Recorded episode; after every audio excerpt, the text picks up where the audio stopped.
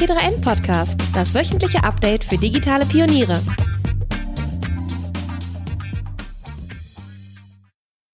Hallo, mein Name ist Caspar von Albern und ich bin Redakteur bei T3N. Unser heutiges Podcast-Thema dreht sich um erneuerbare Energien und grüne Rechenzentren, beziehungsweise was diese Rechenzentren grün macht. Doch bevor wir zum eigentlichen Thema kommen, ein kleiner Hinweis zur Audioqualität beziehungsweise zur Audioqualität von mir in diesem Interview. Äh, der Podcast ist der erste seit langer Zeit, den ich in unserem Büro aufgenommen habe und während die Technik im Homeoffice einigermaßen gut funktioniert, wollte die Technik im Büro just zur Aufnahme nicht wirklich mitspielen. Deswegen bitte ich, meine Audioqualität zu entschuldigen. Ich verspreche, beim nächsten Podcast höre ich mich dann im Interview wieder besser an. So, nun aber zu unserem heutigen Gast. Unser Gast ist Karl von Hessen. Karl von Hessen kommt eigentlich ursprünglich aus dem Immobilienbereich äh, und hat vor rund zwei Jahren dann äh, bei Aquila Capital den Bereich Data Center Investments übernommen. Aquila Capital ist ein Investmenthaus aus Hamburg mit rund 600 Mitarbeiterinnen und Mitarbeitern in Europa und Asien und spezialisiert darauf, in Sachwerte zu investieren, besonders in Immobilien, aber eben auch in regenerative Energien und genau darum soll es ja heute gehen. Meine erste Frage an Karl von Hessen lautet, wie man auf die Idee kommt, erneuerbare Energien als Investment anzubieten. Ähm, also das erste Investment in dem Bereich haben wir in 2008 ähm, getätigt ähm, und das kam einfach aus dem ähm, äh, Fall, dass ähm, die beiden Eigentümer gesagt haben, ähm, das ist die Zukunft. Also ähm, das ist ein Thema, was kommt ähm, und ähm, was immer wichtiger werden wird. Ähm, und wir wollen sozusagen federführend in diesem Bereich anfangen. Und so hat man sich dazu entschieden, in 2008 ähm, in äh, erneuerbare Energien zu investieren. Ähm, und da haben wir mittlerweile ein, ein, Portfolio mit einer Gesamtkapazität von über 10 Gigawatt. Ähm, um das mal so ein bisschen zu verdeutlichen, ähm, das entspricht ungefähr ähm, einem ähm, CO2, einer CO2-Einsparung von rund 3,3 Millionen Tonnen CO2. Und das sind, das ist ungefähr das, was 200.000 Haushalte ähm, ausschütten würden. Also ähm, das ist dann doch schon eine ganz schöne Menge. Ähm, genau. Und, und in was wird investiert? Also klar habe ich jetzt bei erneuerbarer Energie ein Windrad vor Augen. Geht das in die Richtung? Genau. Ja, das sind, das sind Windräder, das sind große Windparks. Ähm, da ähm, investieren wir viel in den skandinavischen Ländern tatsächlich. Ähm, dann sind das Photovoltaikanlagen, also Solarparks, Solaranlagen. Ähm, da sind wir gerade dabei, ein großes Portfolio in Südeuropa aufzubauen. Ähm, und Wasserkraftanlagen. Ähm, Wasserkraftanlagen auch überwiegend in Skandinavien. Ähm, da sind wir in Norwegen, sind wir einer der größten Betreiber von sogenannten kleinen Wasserkraftanlagen.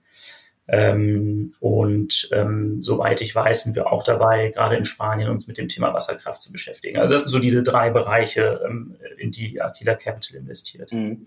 Und, und wie läuft das, wenn ich jetzt Interesse habe zu sagen, ähm, ja, so Windkraft, Wasserkraft, das interessiert mich. Ähm, mit was kann ich da einsteigen? Wie sieht das aus? Kaufe, kaufe ich so einen Anteil von so einem, von so einem Wasserwerk?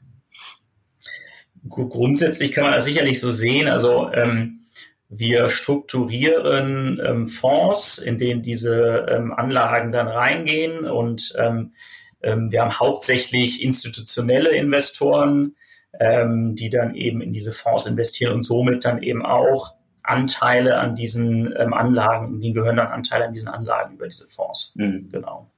Ähm, Sie sagen, Sie investieren, also ich habe auf der Webseite gesehen, auch in die Effizienz von erneuerbaren Energien. Ähm, was kann ich mir darunter vorstellen?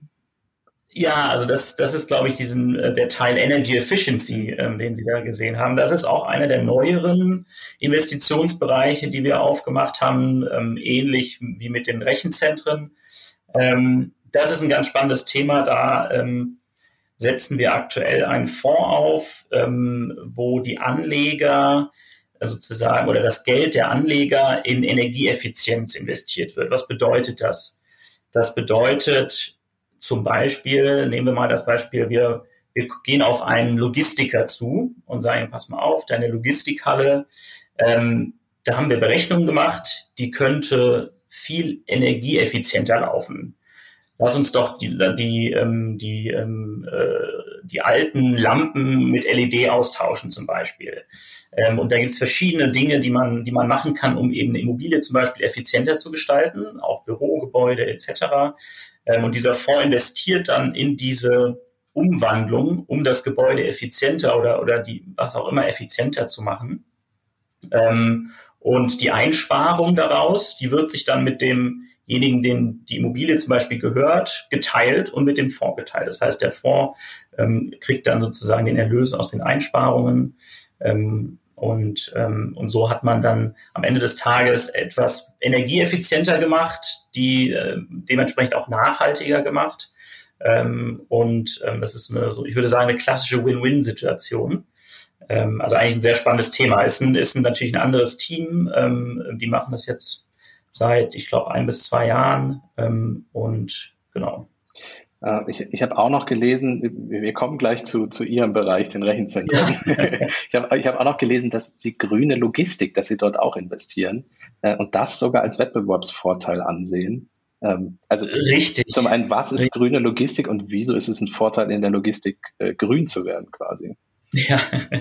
ja, der Logistikbereich, auch ein Bereich, der in den letzten Jahren stark gewachsen ist. Ähm, wir wissen alle, ähm, wenn wir über Amazon irgendwas bestellen, dann muss es natürlich geliefert werden.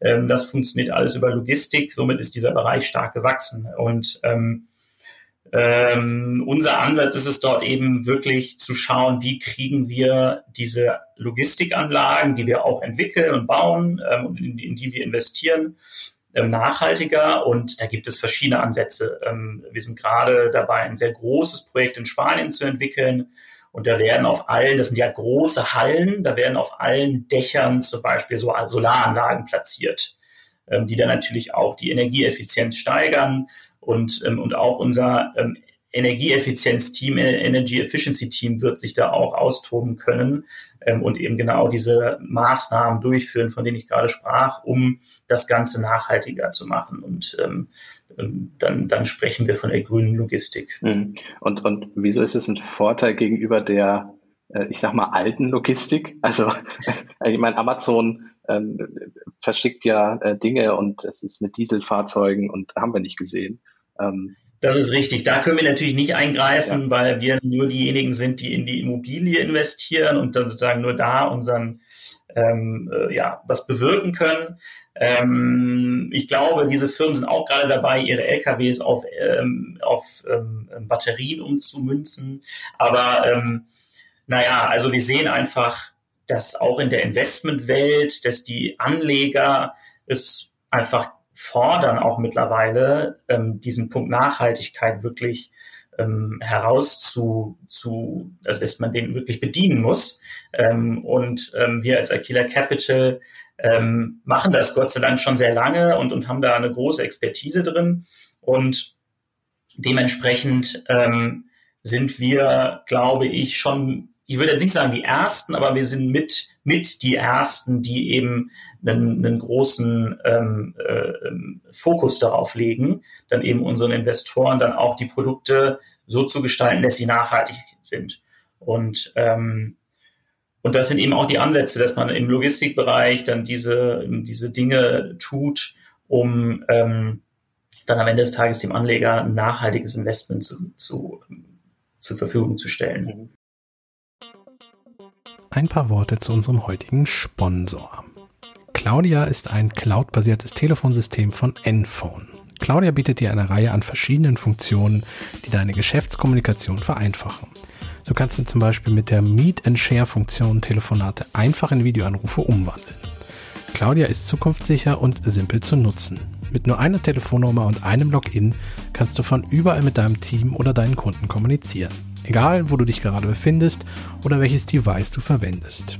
Du willst Claudia selbst ausprobieren?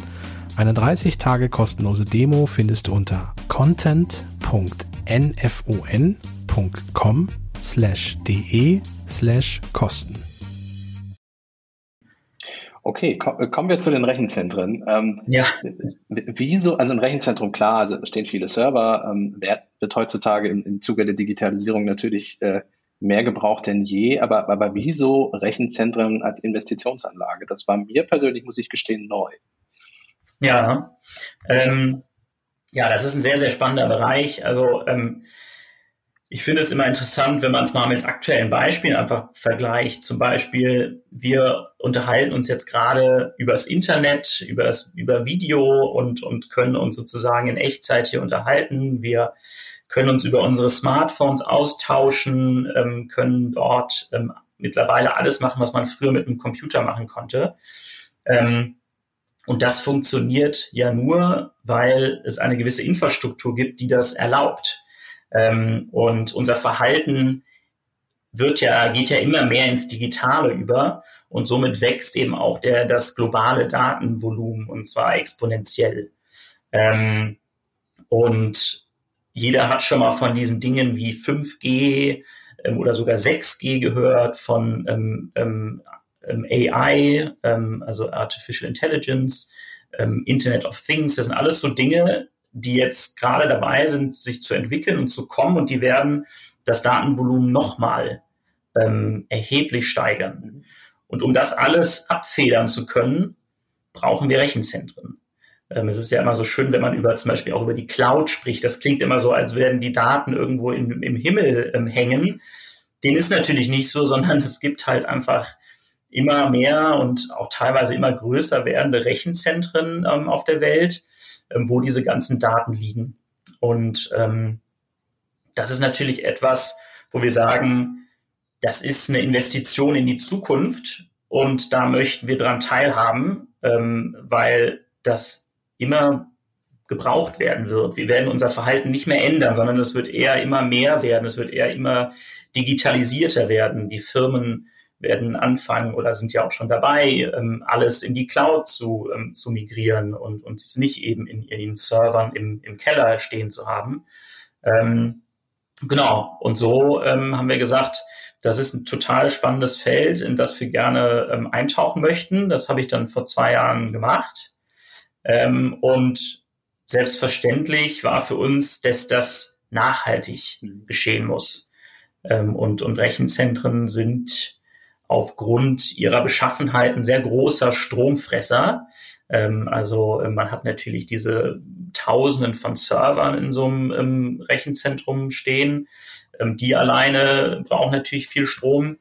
Und dann hat man die Infrastruktur, die dazu kommt, ähm, die eben auch viel Strom braucht. Ähm, wir kennen das alle, wenn man mal einen Laptop auf dem Schoß hatte, merkt man, wie warm der wird. Und wenn man sich dann überlegt, dass man tausende Server in einem Raum hat, was das für eine Wärme produziert. Und das muss natürlich alles weggekühlt werden, ähm, damit die nicht überhitzen. Und das ist auch ein Stromfresser.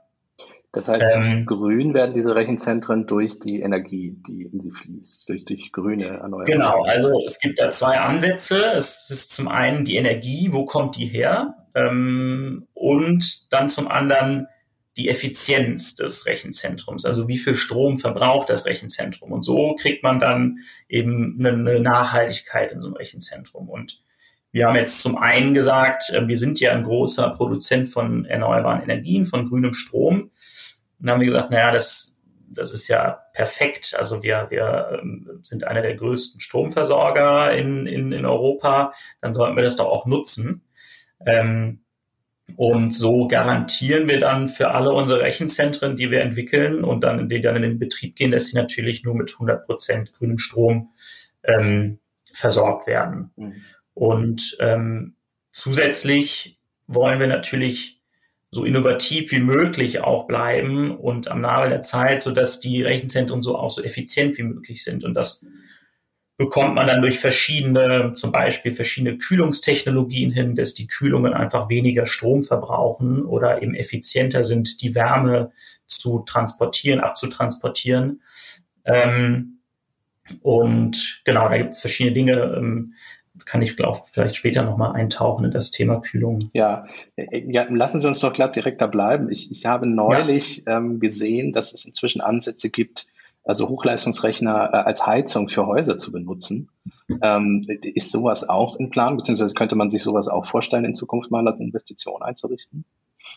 Ja, also ähm, das Thema Abwärmenutzung ist das am Ende des Tages. Das ist ähm, ein sehr spannendes und auch Gott sei Dank ein Thema, was immer präsenter wird in der Rechenzentrumsbranche. Ähm, ich habe letztens einen Artikel gelesen, da ging es um die Rechenzentren in Frankfurt ähm, und wie viel Wärme die denn produzieren ähm, und dass man damit, ähm, ich glaube, alle Haushalte und Büros in Frankfurt bereits ähm, heizen könnte mit, also mit den Rechenzentren, die in Frankfurt stehen. Da stehen natürlich auch sehr viele. Das ist ja so einer der, ähm, sagen wir mal, ähm, Hotspots für Rechenzentren in, in, Europa. Ja, durch die ganzen Banken, aber auch den großen Internetknotenpunkt, der in Frankfurt liegt. Richtig. Ja, genau. Richtig, genau. Somit ist das strategisch ein sehr, sehr wichtiger Punkt für die Rechenzentrumsbranche.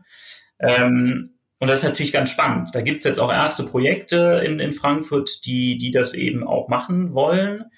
Und das ist auch unser Ansatz. Also wir wollen auch ähm, idealerweise in allen Regionen, in die wir dann investieren, ähm, auch die Abwärme nutzen. Ähm, wir sind auch gerade dabei, in unserem Projekt in Norwegen da ganz eng zusammen mit der ähm, mit der Gemeinde ähm, und, und sozusagen auch den ähm, vor Ort ansässigen Unternehmen zu sprechen, um so ein Abwärmekonzept zu ähm, gestalten. Das klingt immer einfacher, als es ist. Es ist tatsächlich in der Regel recht schwierig, ähm, die Wärme so zu, zu ähm, bündeln und sie dann auch so weiterzugeben, dass sie dann jemand nutzen kann. Und das ist auch sehr abhängig davon, was für eine Kühlung man nutzt. Mhm. Ähm, weil also es gibt zwei Arten von Kühlung. Es gibt einmal die ähm, ähm, Wasserkühlung, äh, Entschuldigung, es gibt die Luftkühlung und es gibt die ähm, Kühlung, die verschiedene Flüssigkeiten nutzt, um, um Server runterzukühlen. Da gibt es dann auch die Wasserkühlung. Ähm, aber da gibt es auch andere in diesem Flüssigkeitsbereich. Da gibt es tatsächlich Kühlungen, die zum Beispiel Öl benutzen. Hm. Ähm, und ähm, da gibt es Dinge, besonders in diesem ähm, äh, Flüssig oder in dem, in dem Kühlungsbereich, der sich mit Flüssigkeiten ähm, beschäftigt. Da gibt es sehr ähm, interessante Sachen, die man sieht, zum Beispiel Server, die wirklich in Kühlflüssigkeit reingetunkt werden und dann dort drin bleiben. Ähm, genau, und je nachdem, welche Kühlung man benutzt, umso einfacher wird es dann auch die Abwärme zu nutzen. Wenn man mit Luft kühlt, ist es nicht so einfach, weil die ähm, Luft, die wieder rauskommt, die, die warme Luft, die ist meistens so zwischen 25 und 30 Grad. Und Luft wird auch sehr schnell wieder kalt. Es ist ganz schwierig, die Luft dann von A nach B zu bekommen und damit was Sinnvolles anzufangen. Da gibt es natürlich auch Methoden und auch, da kann man auch nachhelfen mit, mit Wärmepumpen etc. Aber sagen wir mal, das so ganz ähm, easy von A nach B zu bringen, ist nicht so gemacht. Also da müsste das Haus, was man heizen möchte, quasi direkt neben dem Rechenzentrum stehen. Das müsste direkt neben dem Rechenzentrum stehen und man müsste dann wahrscheinlich relativ ungefiltert die warme Luft rüberpumpen. Ähm, das würde schon gehen, aber ist die Frage, was, wie effizient das dann ist.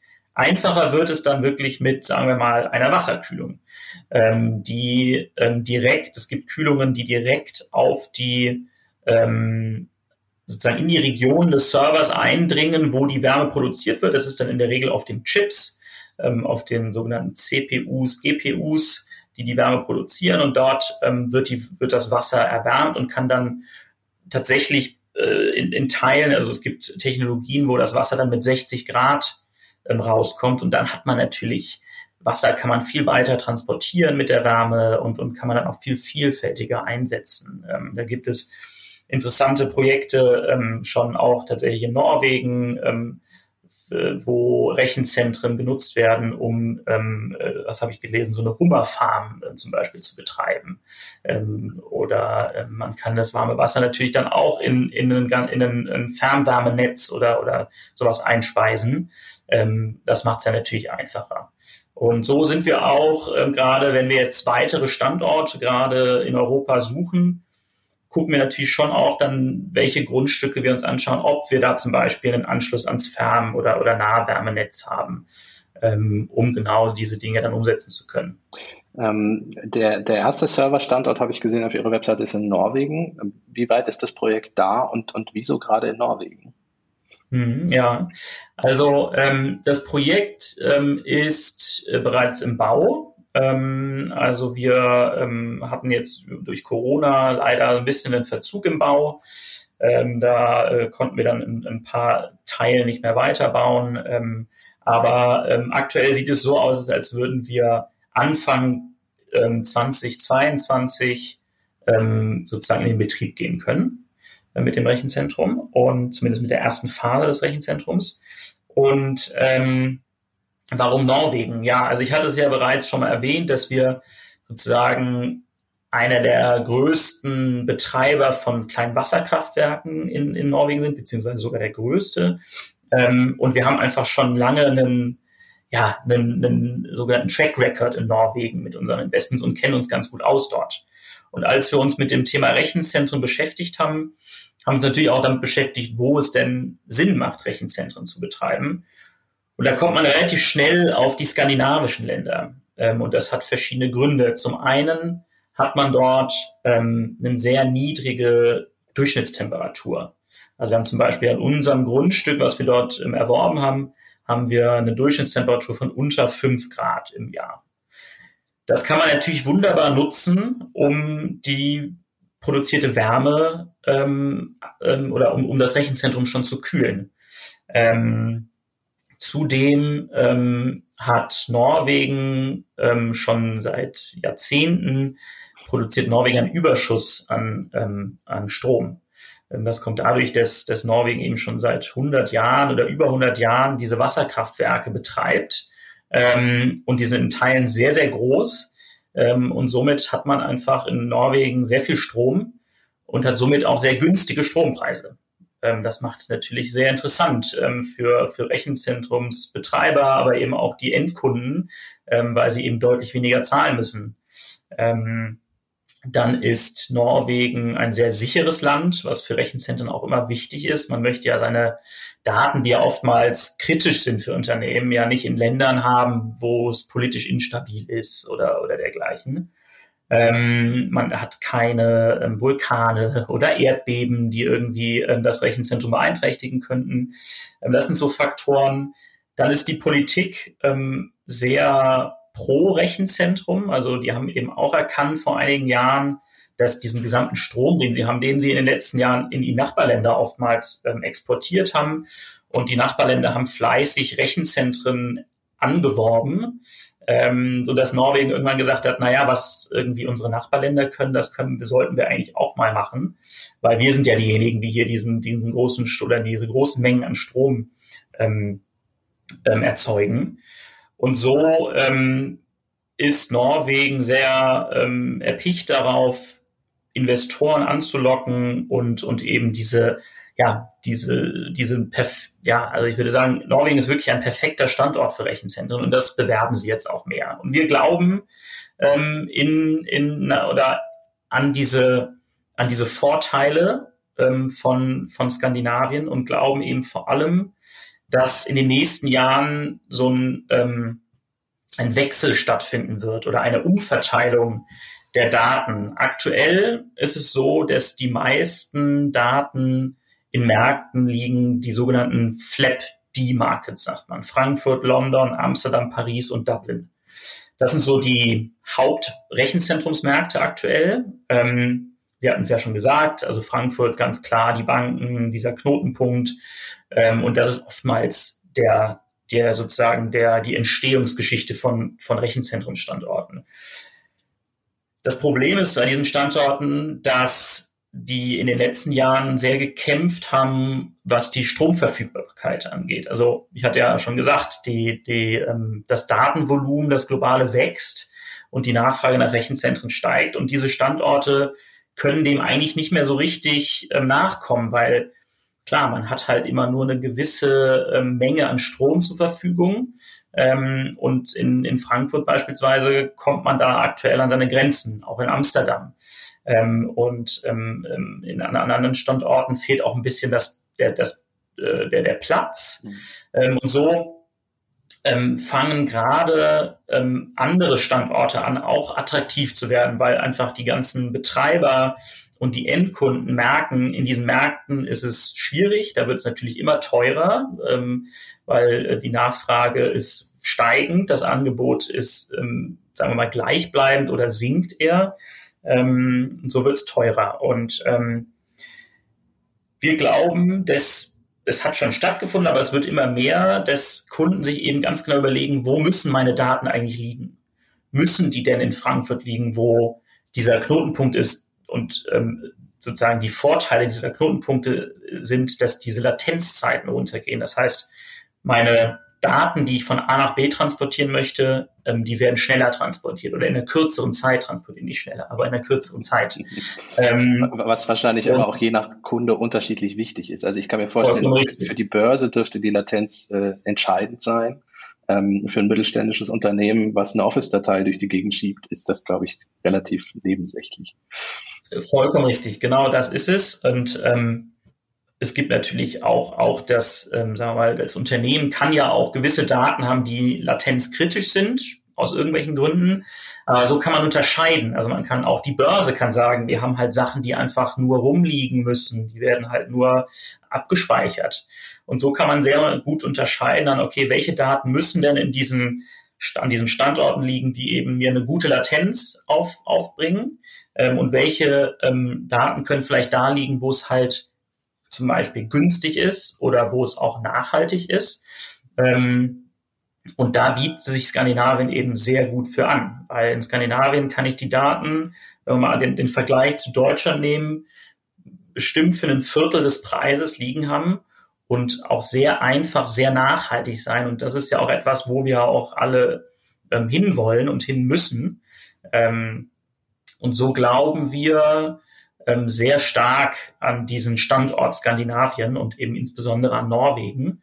Ähm, es gibt schon einige Beispiele von großen Automobilisten, ähm, die ähm, Rechenkapazitäten nach Norwegen oder nach, nach Skandinavien verlegt haben. Schweden ist auch dabei.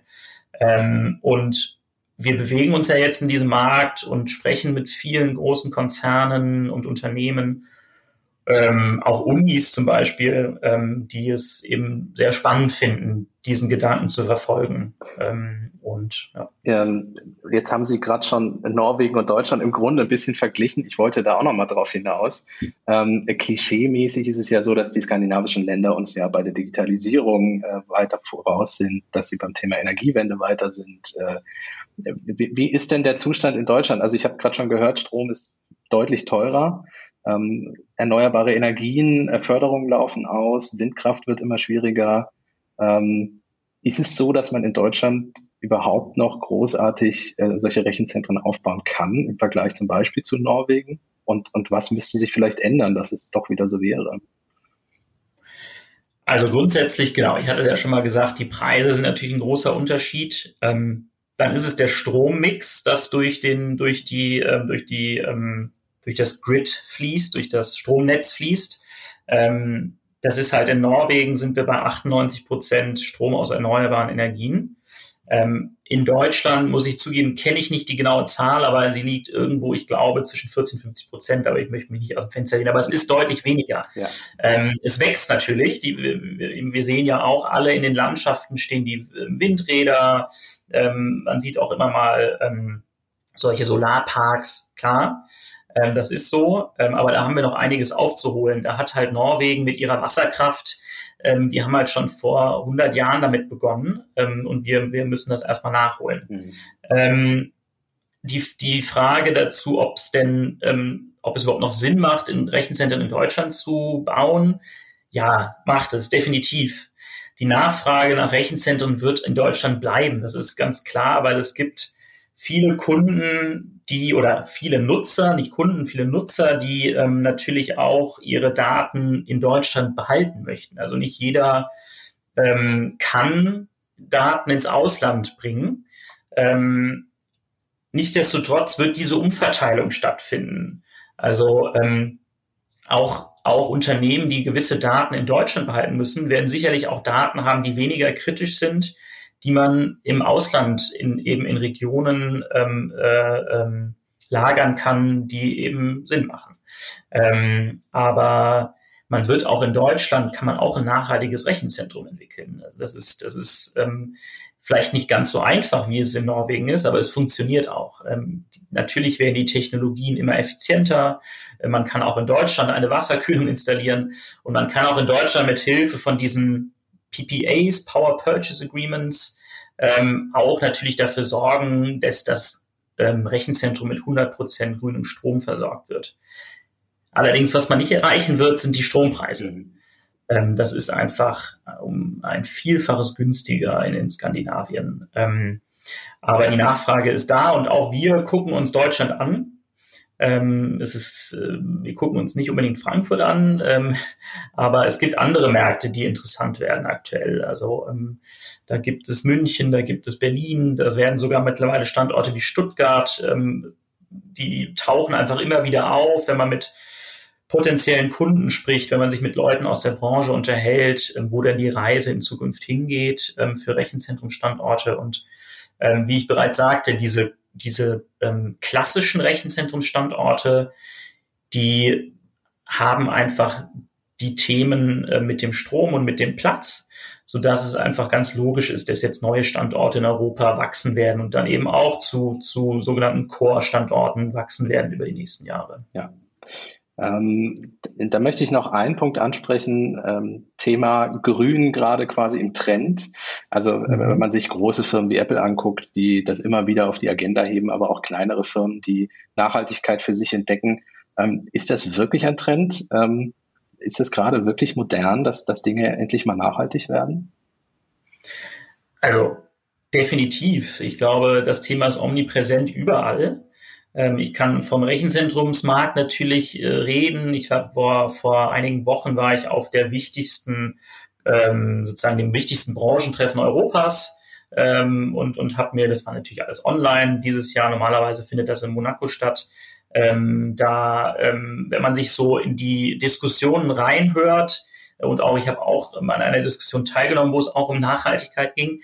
Ähm, aber in allen Diskussionen ist das Thema Nachhaltigkeit irgendwie mit drin. Also ähm, das war wirklich ähm, immer ein Thema und es ist ja nicht nur in der Rechenzentrumsbranche. Man braucht sich ja nur die Zeitung aufblättern, äh, man braucht sich nur die Werbung anschauen, die die auf den Straßen hängt. Das, Nachhaltigkeit ist ein wichtiges Thema und es ist Gott sei Dank ein wichtiges Thema weil wir müssen ja unser Verhalten und unseren Konsum irgendwie dahingehend ändern, dass es nachhaltiger wird, damit wir unsere Klimaziele erreichen, ähm, um eben äh, dem, dem Klimawandel entgegenzuwirken.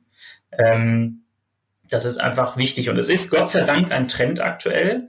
Und ähm, das Gute ist, dass wir das eben auch ähm, bei unseren Investoren sehen, die das wirklich fordern. Ich habe es ja schon gesagt, ähm, sozusagen der, ähm, der Appetit nach nachhaltigen Investments ist wirklich wahnsinnig gestiegen in den letzten Jahren.